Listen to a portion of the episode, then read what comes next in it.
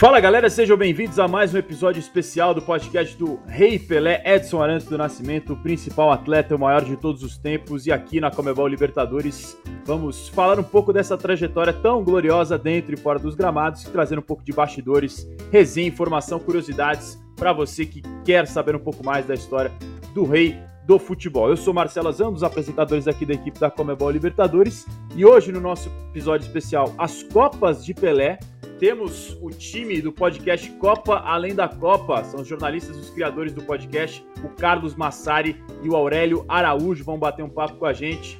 Carlos, Aurélio, sejam muito bem-vindos. Obrigado por aceitar o nosso convite. É um prazer ter vocês aqui com a gente. Opa, bom dia, boa tarde, boa noite, pessoal. É um prazer receber esse convite.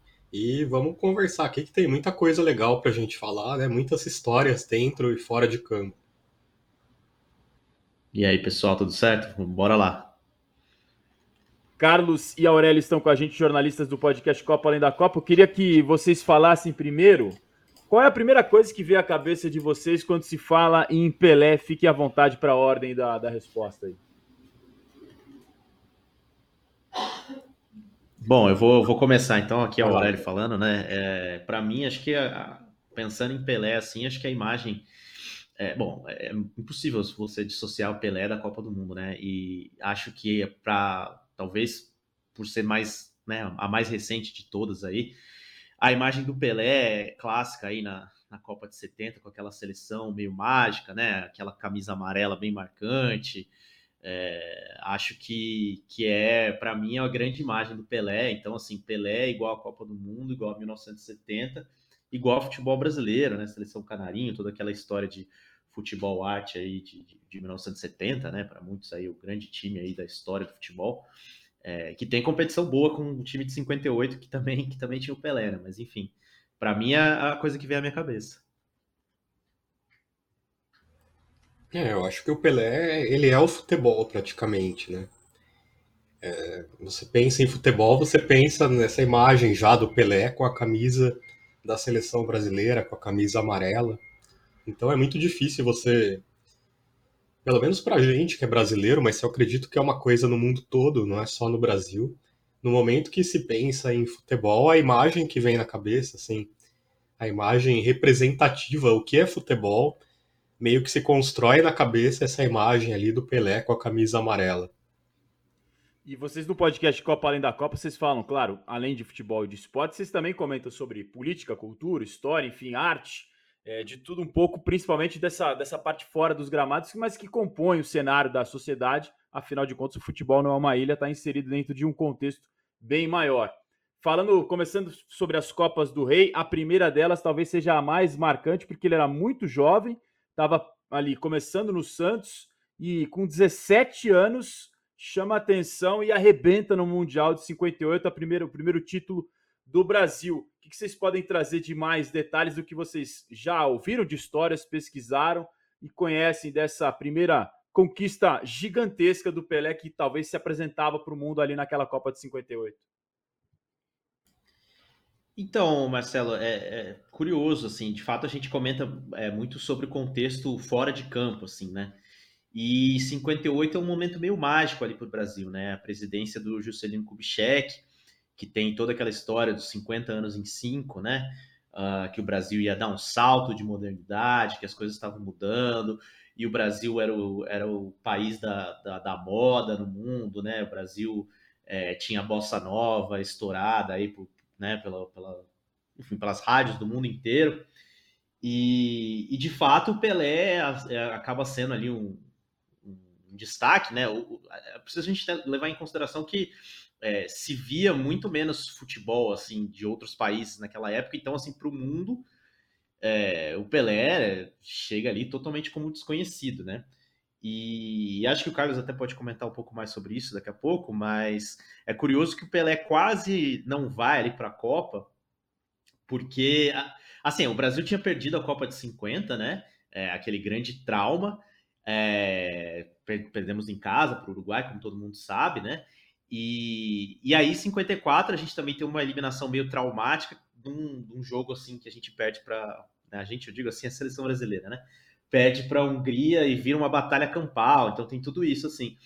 E para 58, é, chega né, a presidência ali da CBD, né, a atual CBF, o João Avelange, que tenta dar, justamente traduzir esse espírito da época que eu falei do, do Juscelino Kubitschek, de dar ali um, um, choque de modernidade na gestão da seleção brasileira tal, e leva uma comissão técnica assim muito expandida, né? Leva pela primeira vez é, até pedicure para os jogadores e leva um psicólogo, né? Mas é, essa história eu vou deixar para o Carlos comentar. Bom, é, então, sim, né? A palavra da ordem nesse momento para a seleção brasileira é o progresso, né? É a palavra da ordem do Brasil de forma geral, com esse governo do, do Juscelino Kubitschek. Então, você tem muitos profissionais que antes nunca foram cogitados no esporte, que são levados juntos para essa Copa do Mundo já desde o princípio, até para definir ali a convocação da seleção e tudo mais. E entre esses profissionais tem um psicólogo chamado João Carvalhais. Esse psicólogo ele, ele é contratado ali para fazer essa avaliação dos jogadores da seleção brasileira. Ele era ligado ao São Paulo na época, ele já tinha feito esse trabalho no São Paulo, ele tinha sido ali considerado fundamental, inclusive, para um título do São Paulo ali um tempo antes. Então a seleção brasileira decide levar essa, essa ideia, né, de ter ali um psicólogo, até porque, né, como o Aurélio mencionou, Maracanaço ali também muito colocado na, na questão psicológica, aquela derrota, né? E o que acontece é que o João Carvalhais ele avalia os jogadores ali e tanto o Pelé quanto o Garrincha ele, ele veta, ele diz não, esses jogadores não não podem estar na Copa porque a avaliação dele do Pelé é que o Pelé é muito infantil e não tem portanto as características para enfrentar uma batalha como é a Copa do Mundo. Então, você vê aí que se dependesse dessa, dessa ciência, né, provavelmente a gente não teria vencido essa Copa de 58. E também é engraçado que ele fazia esse mesmo trabalho com o sindicato lá dos motoristas de ônibus do Rio de Janeiro. Ele fazia testes de inteligência nos motoristas de ônibus, o João Carvalhais, e ele aplica o mesmo teste aos jogadores da seleção e o Garrincha ele tem ali uma nota que não seria suficiente para ele ser contratado como motorista de ônibus. Enfim, sem a gente querer aqui dizer que o trabalho do, do João Carvalhais né, não era inútil, até porque era uma inovação na época, e claro, a gente sabe toda a importância da psicologia no esporte, né, cada vez mais sendo usada, mas ainda era uma relação ali que engatinhava nessa época e os métodos usados também não eram dos mais modernos, né? E quer, quer dizer, então, o, o, Carlos e Aurélio, que quase que a psicologia barra o rei do primeiro título e talvez um dos mais, não é o mais marcante, porque isso é muito subjetivo, cada pessoa pode ter um entendimento e 70 fica muito gravado na memória, mas é o mais surpreendente, que o Pelé venceu a primeira Copa em 58 com 17 anos e assim, estava estreando no profissional do Santos pouco tempo antes, era só um garoto Claro, tinha grandes craques ao lado dele, o Garrincha, Newton Santos, Didi, Zagallo, Gilmar, Bellini, enfim. Mas por muito pouco, então a história poderia ter sido completamente diferente. Muito curiosa essa história que vocês trazem para a gente aqui no podcast do Rei. É, logo no começo, o Pelé já chega ainda não jogando, depois, quando entra em campo, não participa diretamente de gol, mas ajuda na vitória sobre a União Soviética. E nas quartas de final já começa a ser importante contra o país de Gales, né? Então, assim, o Pelé muito jovem e já muito protagonista em 58, com 17 anos, repito, é uma coisa de maluco a gente pensar hoje, em 2022, enquanto estamos gravando esse podcast para a posteridade, alguém com 17 anos decidir uma Copa do Mundo para um Brasil que à época não era a, a potência que hoje sim tem, muito por causa dessa geração de ter conquistado três títulos naquela época com o Pelé e a hoje pentacampeão do mundo. É, pensando nesses números todos que o Rei sempre traz, junto consigo, quando se fala em Pelé, vem uma, uma avalanche, um tsunami de números junto com ele. O que, que, mais impressiona vocês desse início de carreira dele, pensando em 58? Porque um cara dessa idade já fazer gols em mata-mata, em jogos decisivos, e depois de ouvir um diagnóstico, se é que podemos chamar assim, desde que não tinha condições, é algo que realmente chocou o mundo, né? Sim, não, com certeza. É, eu acho que, assim, é, às vezes parece um pouco de história de cinema mesmo, né? Porque é, tanto, tanto essa história aí da, da psicologia, né, que, enfim, era algo novo aí, que estava sendo aplicado para o esporte, para essa questão da modernidade, né, da seleção brasileira e tudo mais, é, quanto pelo destino mesmo, assim, né, o, o Pelé, ele, ele é, já, já tinha ali, obviamente, seu destaque no Santos, e ele chega a, a fazer um jogo contra o América, né, no, no Maracanã, é, em que o Santos ganha por 5 a 3 né, e o Nelson Rodrigues, que era aí o grande, o grande cronista aí da, esportivo dessa época, o cara que realmente traduzia em palavras assim as sensações, né, que a gente, que a gente, assim, os torcedores têm é, futebol. O Pelé ali com, é, com 17 anos, né, ele, ele, tem uma crônica famosa aí do, do, Nelson Rodrigues que ele pega e fala, eu tomei um susto, né, quando eu peguei a ficha aqui do, do jogo e vi que o Pelé, esse tal de Pelé tem 17 anos.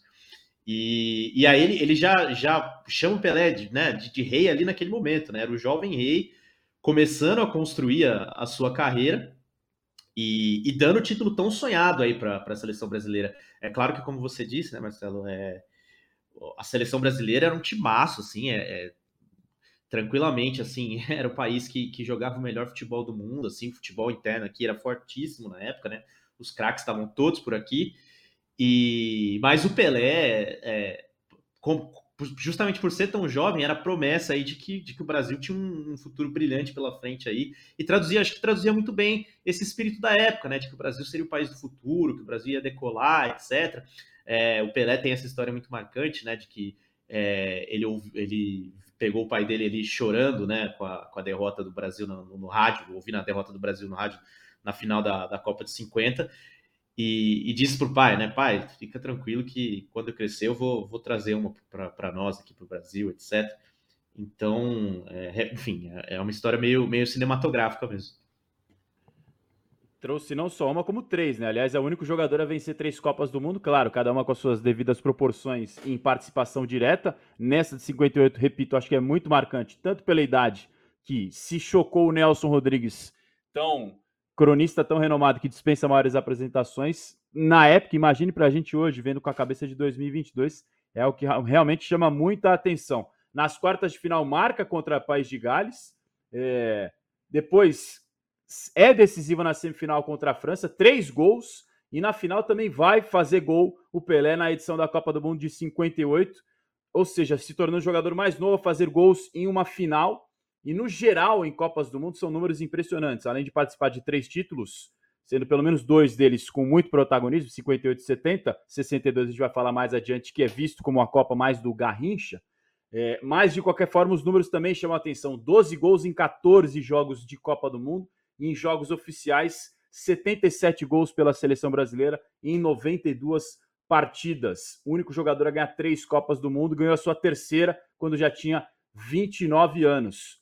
É, pensando nisso tudo, Carlos e, e Aurélio, a gente leva a crer que talvez seja muito difícil um outro jogador brasileiro alcançar todos esses feitos num espaço de tempo tão curto, com uma idade tão precoce, né, Carlos? Sem dúvida, até porque, como você mesmo mencionou, né, hoje em dia no futebol de 2022, é muito raro você ver um jogador aí com 17 anos que já disputa a Copa do Mundo, né? Então, é, pensar que um outro jogador possa fazer o que o Pelé fez é praticamente impossível. É, já que o Aurélio mencionou o Nelson Rodrigues, né, eu queria aproveitar então e dizer que é, o Nelson Rodrigues tem esse termo famoso que ele cria, que é a síndrome de vira-lata do brasileiro, e a conquista da Copa de 58 é a conquista ali que meio que serve, a princípio, como uma virada nessa síndrome de vira-lata, né? E se a gente fala do Nelson Rodrigues, a gente não pode deixar de falar também do irmão dele, o Mário Filho, que inclusive dá nome ao Maracanã, né? Mário Filho, que escreveu O Negro no Futebol Brasileiro, que é uma obra fundamental para a gente entender o futebol brasileiro, entender toda a construção do papel social do futebol brasileiro. E O Negro no Futebol Brasileiro é esse livro que traça exatamente essa trajetória de como que o negro, num primeiro momento, ele é escanteado da prática do futebol oficial. Depois surge essa celebração do mito da democracia racial no Brasil.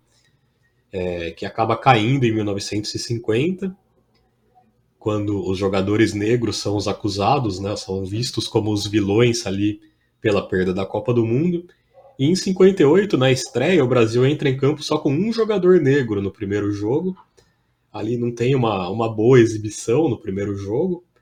E só depois, ali no terceiro jogo, né, que, que isso muda e passam a ser cinco negros titulares, incluindo o Pelé e o Garrincha, né? Eles são titulares a partir do terceiro jogo.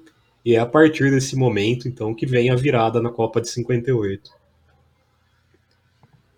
Legal você abordar esse assunto, porque a gente conversou com o Marcelo Carvalho, diretor executivo da, da do, do, Observatório de Discriminação Racial do Futebol, e ele comentou exatamente sobre isso, sobre esse mito da democracia racial, e trazendo um contexto para o pessoal, lembrou de episódios nos quais, ainda anterior a esse da psicologia, que, se, que a gente mencionou aí, que vocês mencionaram a respeito do que o Pelé não estava apto psicologicamente, criou-se uma teoria, né, de que os negros não tinham capacidade de mental e psicológica na década de 50 de suportar esse tipo de pressão e as eliminações, as, as, as, os fracassos da seleção brasileira em Copas anteriores caíram muito nos ombros deles, né?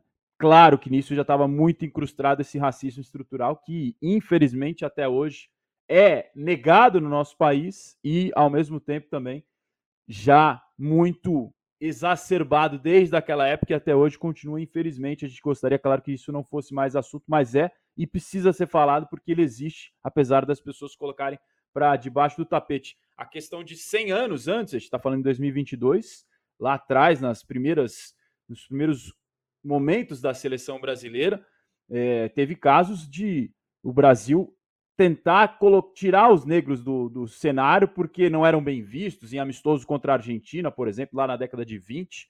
Então, são casos que mostram um pouquinho de como é que é. Se hoje, em 2020, essa pauta é tão forte, imagine vivenciar isso lá atrás, na década de 60 e de 50, e ainda trazendo para um ícone que é o Pelé, transbordou totalmente as quatro linhas dentro dos gramados, virou um popstar, literalmente um rei mesmo, como todo mundo o reconheceu, para alguém que virou uma pessoa que transbordou tudo isso e virou um ícone para o povo preto, né? De quem alguém em quem você pode se espelhar e embora as pessoas cobrassem e o Marcelo fala muito sobre isso, né?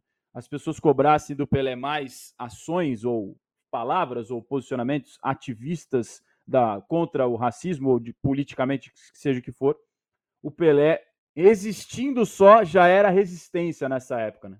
Sim, até porque, bom, é, como o Carlos já disse, a gente voltar mais no tempo ainda, né? O futebol brasileiro, por muito tempo, boicotou o jogador negro, né? É, não que não houvessem espaços aí de, de, de, resistência e tudo mais, mas esse esporte chega aqui como um esporte da, da elite, né? Um esporte aí de, de estudantes ingleses, é, né? De filhos de imigrantes aí é, endinheirados, né? Não aqueles imigrantes que chegaram para trabalhar nas lavouras de café, mas os imigrantes aí, é, grandes empresários, aí, pessoal que trabalhava, é, que, que, tinha, né, que era proprietário de fábricas, etc. Então o Pelé, ele é, ele, ele é digamos assim, a, a consagração, né, de, de, de, vez de que essa bobagem que se dizia no, no início do século XX, aí, quando o futebol estava começando a pegar no Brasil, de que o negro era, era inferior, inclusive tecnicamente, no futebol, né? É, é uma loucura, mas enfim, era o pensamento da época. Então acho que é, de fato Pelé só pela, pela postura dele, né, e pela, pelo talento incrível, pelo por tudo que ele conquistou e que, né, como você mesmo já disse aí, vocês dois já disseram, né, é praticamente inigualável. É, vem aí para sepultar de vez aí e iniciar uma, uma nova era do esporte. É claro que gente, o racismo não, não acabou, é, mas hoje em dia, se qualquer um tentar vir com a tese racista de que jogadores negros são inferiores, acho que é, cai até no ridículo, né? Então, é, pelo menos isso a gente pode já pode considerar uma certa evolução. Ainda com passos pequenos, muito pequenos, mas tentando de alguma forma chegar ao se é que existe mundo ideal, se é que a gente ainda vai estar vivo para ver isso acontecer, esperamos que sim, mas realmente é uma luta que tem que ser diária de todos nós. Depois de 58, quando o Pelé estoura, explode, e, e aí sim, como vocês bem contextualizaram, as pessoas ficavam mais conhecidas na Copa, né? Que era o momento que o mundo inteiro estava vendo e a tecnologia, a informação não circulava pelo, pelo, pelo mundo, como hoje em dia é simples questão de clique ou um tocar de dedo numa tela, você sabe o que está acontecendo do outro lado do mundo. Em 62, seguindo adiante, é uma Copa em que o Pelé já chega com outro status, né? Já com 21 anos, referência da seleção brasileira, e chega para essa Copa com uma grande expectativa. Mas nem tudo sai como se esperava, porque no meio do caminho tinha uma lesão, né? E aí, o que naturalmente seria nos ombros do rei, acaba caindo para o Garrincha. Qual que é o contexto que vocês trazem para o pessoal dessa Copa de 62, que poderia ter sido mais uma do rei, mas por essa questão física acabou não sendo? É, 62 já é um período de turbulência política no Brasil, né? Você tem o Jango como presidente, mas você tem ali várias manobras golpistas já tentando tirar ele do poder. E logo em seguida, em 64, a gente vai ter o golpe militar, né? Então você vê que é um país já se encaminhando para esse golpe militar. Mas mesmo assim, é, existe a tentativa clara de usar a Copa a favor do governo, como todos os governos fazem em todos os momentos do mundo, né? Não é só não importa se é um governo democrático ou ditatorial, se é de direita ou se é de esquerda, todos os governos sempre usam ali o futebol, tentam manobrar a possibilidade de usar o futebol a seu favor. E isso acontece também em 62, e 62 é, acaba sendo a Copa do Garrincha, né? Porque o Pelé ele se machuca, como você disse, já no segundo jogo. E é uma Copa muito polêmica, né? Porque existem muitos erros ali a favor do Brasil nessa Copa. É, na primeira fase existe o lance clássico do, do Newton Santos contra a Espanha, né, que, que ele comete o pênalti ali, dá um passo para fora da área e acaba enganando o juiz, né? O juiz marca a falta fora da área, sendo que naquele momento do jogo ali a Espanha vencia por 1 a 0 e a derrota do Brasil eliminaria o Brasil da Copa. E depois você tem também o episódio polêmico da do Garrincha expulso na semifinal jogando a final. E isso também com uma manobra política muito forte ali do, do João Avelange, que ia já se tornando o homem mais poderoso do futebol mundial. Né? Questões extra-campo que também influenciam, sem dúvida nenhuma. Diga, diga Aurélio, perdão. Não, não, não, tá certo. É, é, eu ia dizer justamente que o Pelé se contunde no segundo jogo, né, é, contra a Tchecoslováquia, mas no, no é, só para registrar, já que a gente está focando aqui em Pelé, que mesmo assim, no, no, jogo que ele chega a completar, né, que é o primeiro jogo contra o México, ele é um dos caras que, que marca, né, que ele anota. Então, assim, embora tenha sido é, a Copa do Garrincha é, e de todas essas polêmicas aí que o Carlos já expôs, o Brasil chegou, né, favorito, campeão do mundo, não, não disputou nem eliminatória, com uma confiança lá em cima já, e que, de repente, quem sabe, né? Talvez tivesse sido até mais fácil aí se o Pelé não tivesse se machucado no segundo jogo, porque no único jogo que ele chegou a, a, a jogar 100%, ele marcou, né? Exatamente, vitória por 2 a 0 sobre o México, um dos gols do Pelé, depois ele sofre esse estiramento muscular contra a Tchecoslováquia e aí não entra mais em campo até o fim dessa Copa de 62. Mesmo assim, o, a seleção vai muito bem e consegue conquistar mais um título mundial, como vocês bem falaram, com o brilho do Garrincha, que acaba colocando nos ombros a responsabilidade para essa seleção. Isso que vocês mencionaram de colar a imagem do governo na seleção, realmente é algo que é frequente, e nessa época o, o discurso também era muito nesse sentido, né? E, e logo após vem o golpe, é, com a, o período de ditadura militar no Brasil na década de 60, muito colado nesse, nesse sucesso da seleção, tentando puxar para si o futebol, colar essa imagem que era positiva, né, com o governo da época. E aí a seleção, inevitavelmente, querendo ou não, fica dentro desse contexto político conturbado que o Brasil estava vivendo com mudanças e o que também vai ocasionar ali na frente, vai acarretar invariavelmente nas Copas que vêm a seguir com um período já diferente, tanto em 66 quanto em 70, nas quais o Pelé também participa, a gente vai falar mais adiante. Mas é, é algo que a gente também trazendo sempre para o exemplo de hoje em dia, se a eleição já é algo que mexe tanto com o público e público de futebol normalmente é mais apaixonado, e eleição aqui no Brasil a gente sabe como mexe com as pessoas. Naquela época não era período de democracia diferente, muito pelo contrário, com ditadura. Mas ainda assim o futebol era um pano de fundo, se é que dá para usar como pano de fundo a palavra, mas também muito usado politicamente, né? Sem dúvida, inclusive em 58, né, o, o na volta da seleção para o Brasil, o JK, é, se sabe, né, que o JK ele gostava de, de, de futebol, enfim, já, já, chegou a inclusive dar nome para o estádio do, do, de um, um, dos estádios do Cruzeiro, né, enfim, que ele era, é, de Belo, ele era de Minas Gerais, né, enfim, foi governador de Minas Gerais, mas é só, só, só comentando sobre isso que você disse, o JK chega a dizer para o Avelange na volta que foi, é, que tinha sido uma maravilha esse período que a seleção tinha passado lá na Suécia ganhando o título, porque ele mexeu em vários ministérios e não saía uma linha no jornal. Então, assim, é, é difícil mesmo dissociar é, futebol de política, ainda mais no contexto brasileiro. E, e, a Copa do Mundo e a seleção brasileira em si é a representação, é, é o que vem a dar a nossa.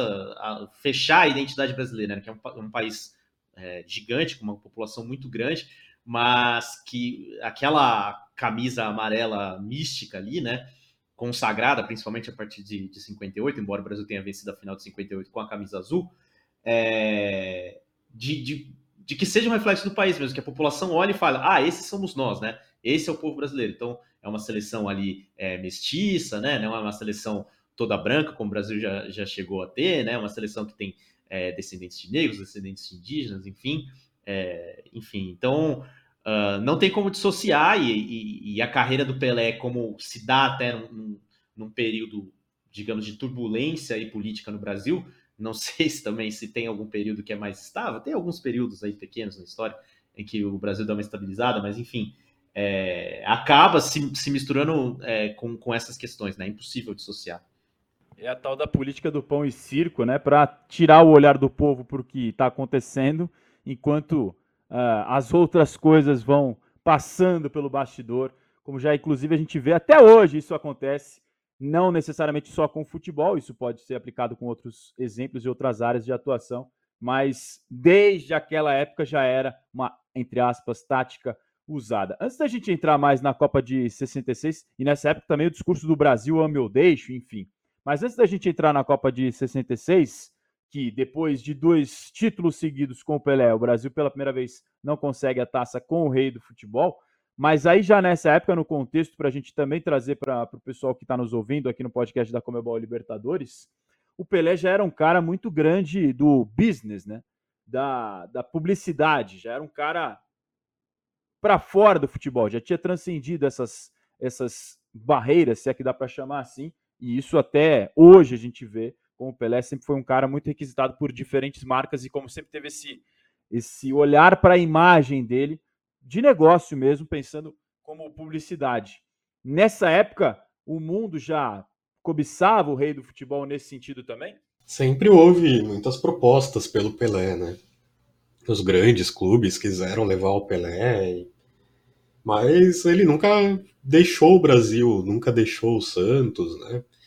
Então, de fato, apesar de ter havido essa grande procura do mundo pelo Pelé, nesse sentido, sempre ele ficou no Santos. E, ao mesmo tempo, o Pelé era uma grande atração, né? Mesmo ficando no Santos, portanto, a solução era que ele rodasse o mundo em excursões com o Santos. Então, ele jogava ali no mundo todo. Jogava, jogou na África, né? Existe ali a lenda da, da Guerra do Biafra, que inclusive é uma lenda, né? As pessoas gostam muito de contar essa história. Mas o próprio Pelé já desmentiu ali que ele parou a guerra, né? É, ele mesmo disse que, na verdade, o que aconteceu foi que o governo nigeriano ali montou um esquema de segurança fortíssimo para permitir que o jogo acontecesse em paz. Então, muito se gosta de dizer que o Pelé até parou uma guerra, mas é, é preciso a gente afirmar que essa história é mais lenda do que verdade. Mas daí o Pelé e o Santos e o Brasil eram as principais atrações do futebol do mundo e jogavam em todos os lugares, faziam muitas excursões, faziam todos os tipos aí de, de turnês pelo mundo, realmente uma turnê, né, que era uma companhia com os seus astros ali viajando o mundo e mostrando o que era o futebol brasileiro, o grande espetáculo do futebol brasileiro.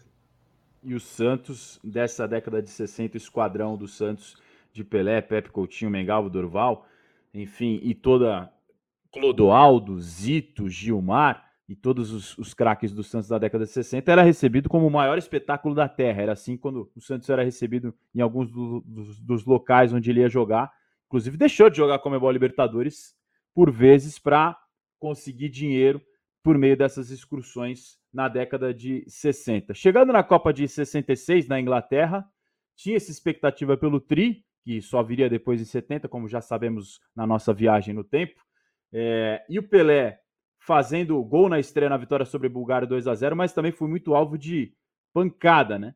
E a gente vê isso hoje em dia com o Neymar, como tem essa discussão né, sobre falta, sobre se está certo em se proteger ou não, se cai ou não, se simula ou não, enfim. Era outro contexto nessa época e o Pelé foi bastante alvo, porque depois de ganhar em 58 e 62 mesmo, com a lesão logo no começo da fase de grupos, no, nas primeiras partidas, tendo ficado fora, o alvo já estava bem grande ali nele, né? Todo mundo falou: bom, temos que marcar esse cara de algum jeito, tem que parar esse cara aí, porque senão ele vai decidir de novo para o Brasil. E nessa Copa ele foi muito alvo, né?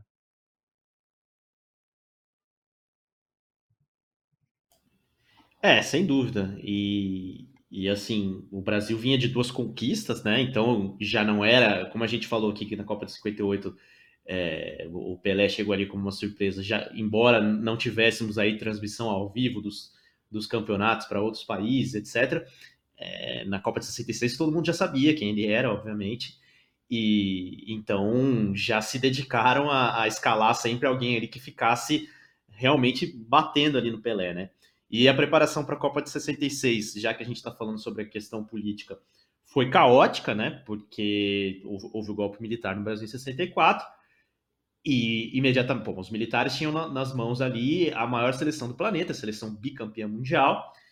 E, bom, aí você que está instalando um regime novo, né? Ainda mais um regime ditatorial, você quer controlar a narrativa, né? Então os caras queriam que a seleção é, na preparação para a Copa de 66, passasse ali pelas cidadezinhas mais inusitadas, ali Caxambu, Lambari, Teresópolis, Teresópolis que acabou ficando, né? Mas é, a seleção viajou ali para tudo quanto é canto, um monte de jogador convocado, mais de uma seleção, é, tipo, seleções alternativas foram montadas para viajar ao país, etc. Então a, a, a preparação para a Copa de 66 foi uma bagunça.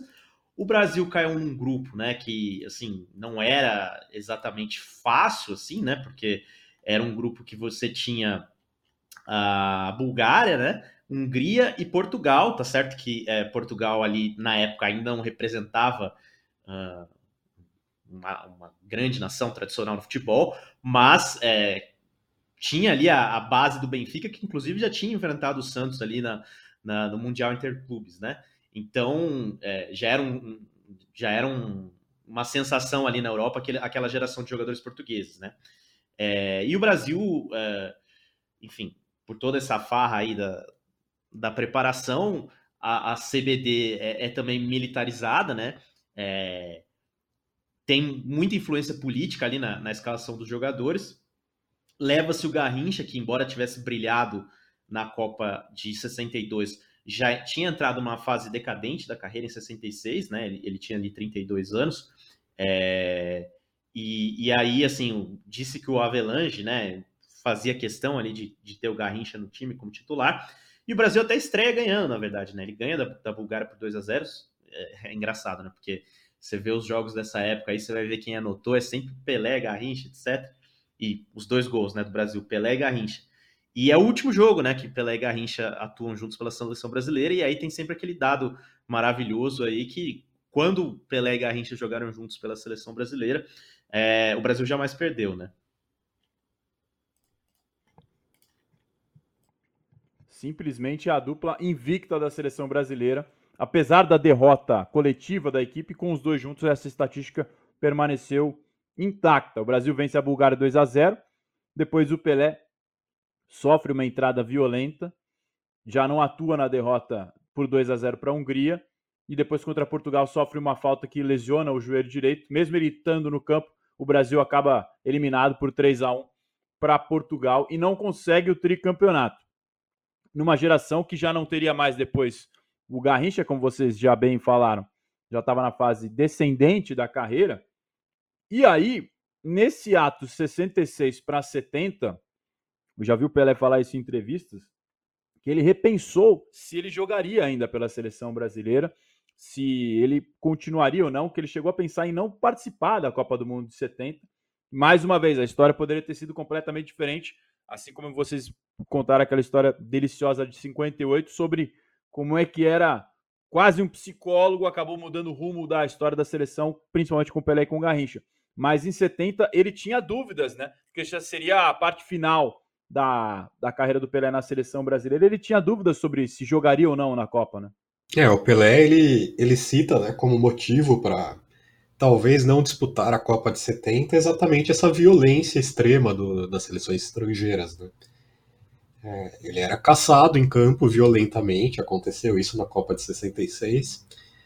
Mas era um futebol que, que o aspecto disciplinar era outro, né?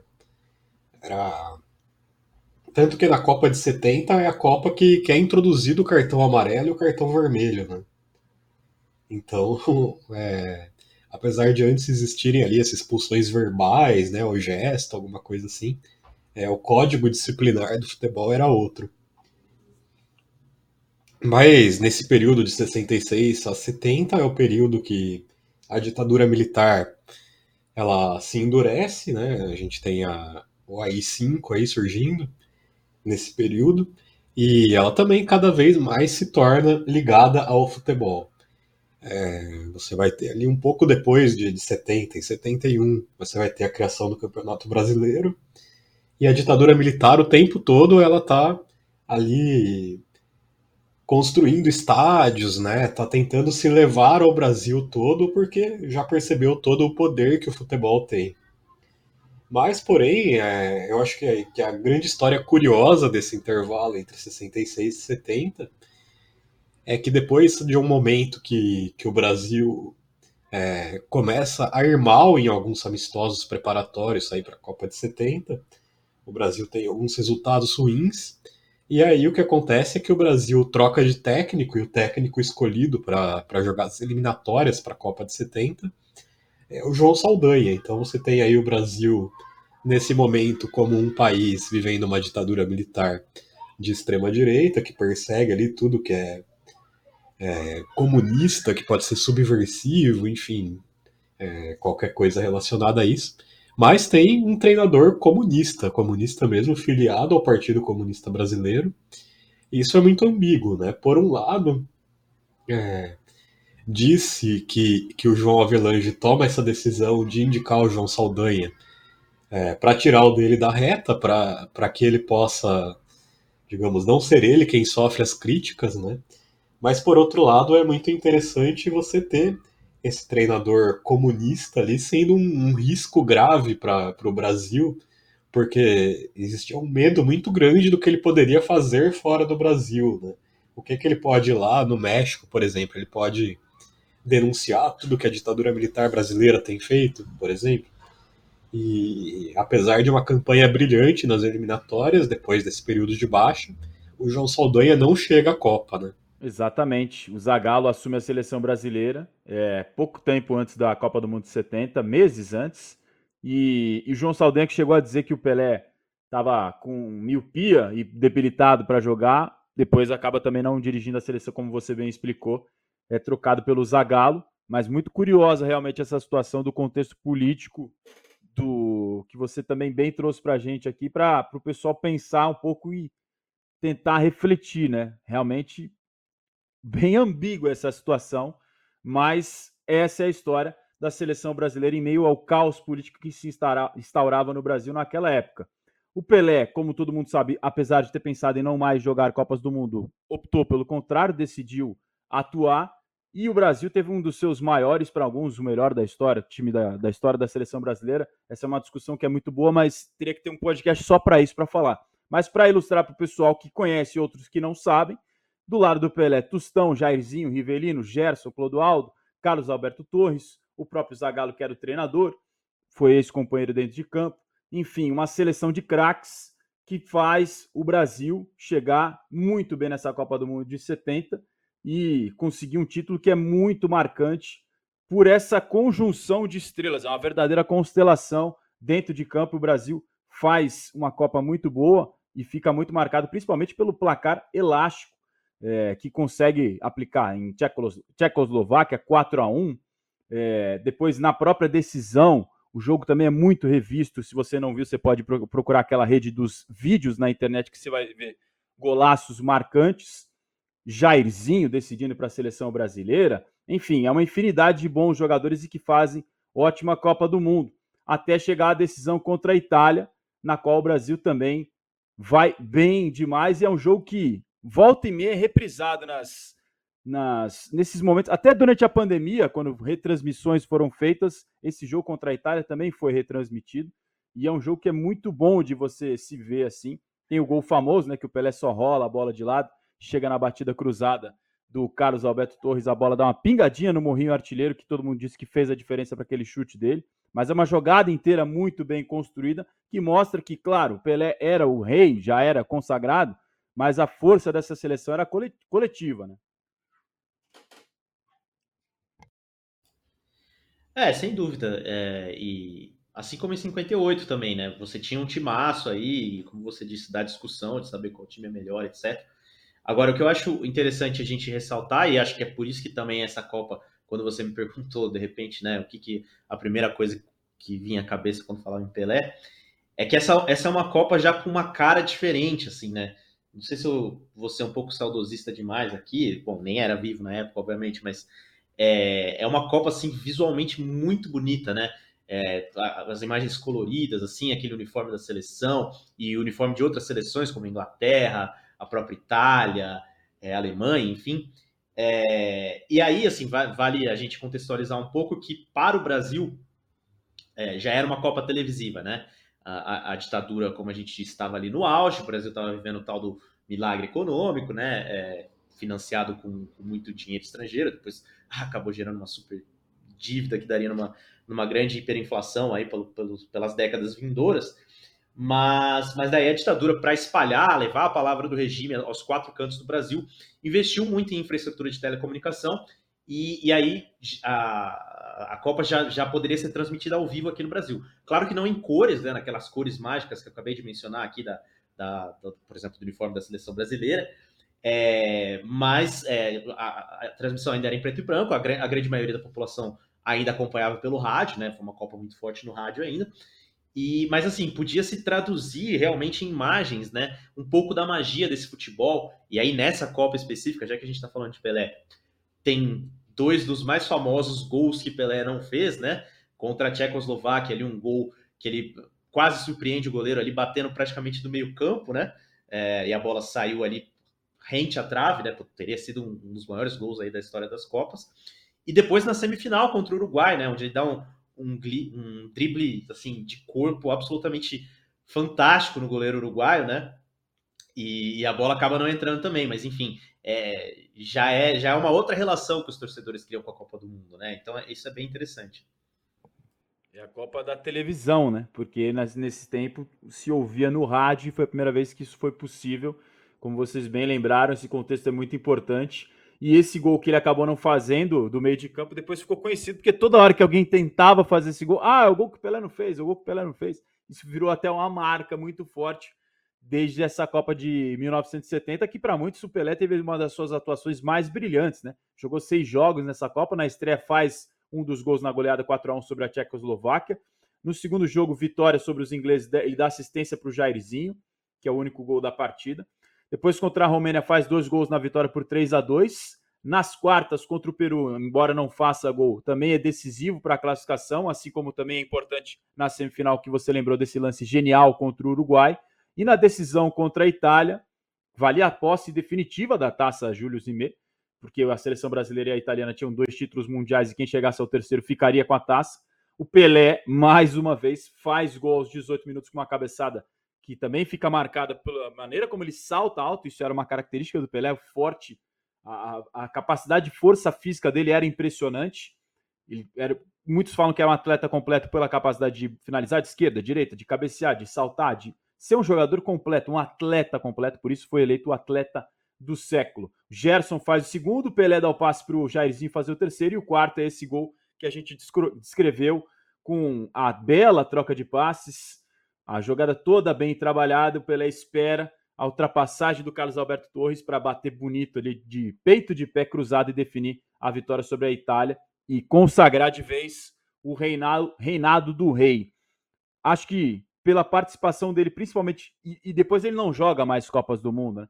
fechar assim com chave de ouro foi aquele carimbo final para falarem, pô, esse cara realmente é muito diferente, vai ser difícil ter outro, né? Porque ele sai no auge das Copas. É, ele sai no auge, de fato, porque ele já não joga 74 mesmo. E eu acho que como no começo, né, você perguntou pra gente qual é aí o que se, como descrever Pelé, né? E eu disse que, que talvez o Pelé seja a imagem mais representativa do que é o futebol. Mas especificamente você pensa nesse jogo que é a final da Copa do Mundo de 70, né? Talvez tenha sido ali, se você tivesse que categorizar o futebol como uma arte, colocar ali nessa, nessa plataforma de ah, qual é a grande obra que, que a arte futebol já, já produziu. Essa final da Copa do Mundo de 70 talvez esteja lá na, na primeira prateleira, seja a principal fita, a principal representação da, da arte futebol. E essa é a despedida do Pelé das Copas do Mundo. É uma despedida que não vai ter outra, né? Porque não vai ter outra partida como aquela, aquela final da Copa do Mundo de 70 na história do futebol. Talvez não vai ter uma outra demonstração de um time jogando um futebol tão perfeito como acontece naquela final. E é engraçado porque isso acontece de uma maneira até contrária ao que o governo brasileiro queria, né? Porque o governo brasileiro tinha ali muito uma coisa da militarização do futebol, né? De você transformar os atletas como se fossem realmente em soldados, sim.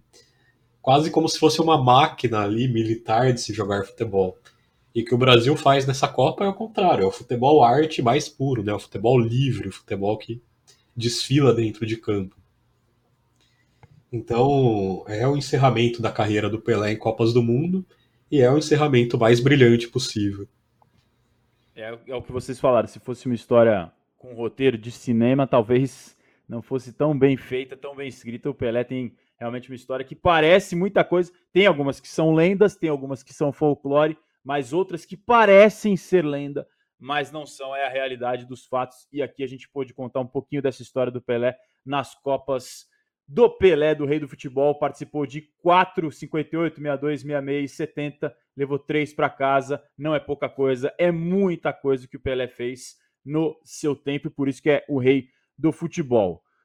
Carlos Massari e Aurélio Araújo, jornalistas criadores do podcast Copa Além da Copa. Quero agradecer demais a vocês pela, pelo nosso bate-papo. Foi muito bom poder ouvir um pouquinho da história com vocês, esses contextos que vocês trazem, trazem.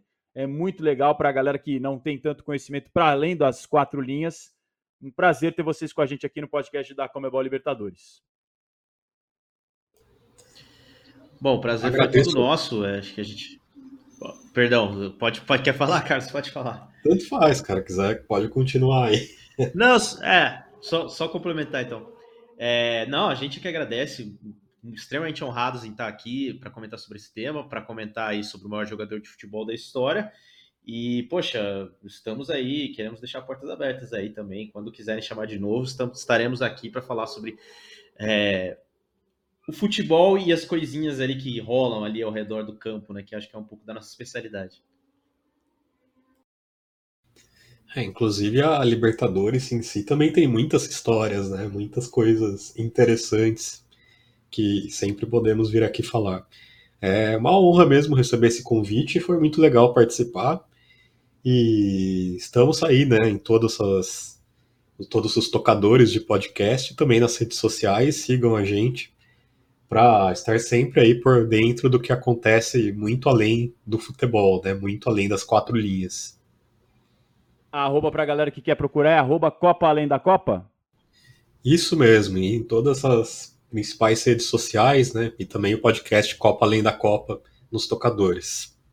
Show de bola. Obrigado demais mais uma vez aos jornalistas Carlos Massari e Aurélio Araújo, a você que nos acompanhou e ouviu mais uma edição do podcast especial do Rei Pelé. Estamos aqui na Comebol Libertadores, espero que vocês tenham gostado. São episódios especiais para contar a trajetória do maior atleta, maior jogador da história de todos os tempos. Muito obrigado pela sua audiência. Um beijo, um abraço, aperto de mão e até a próxima.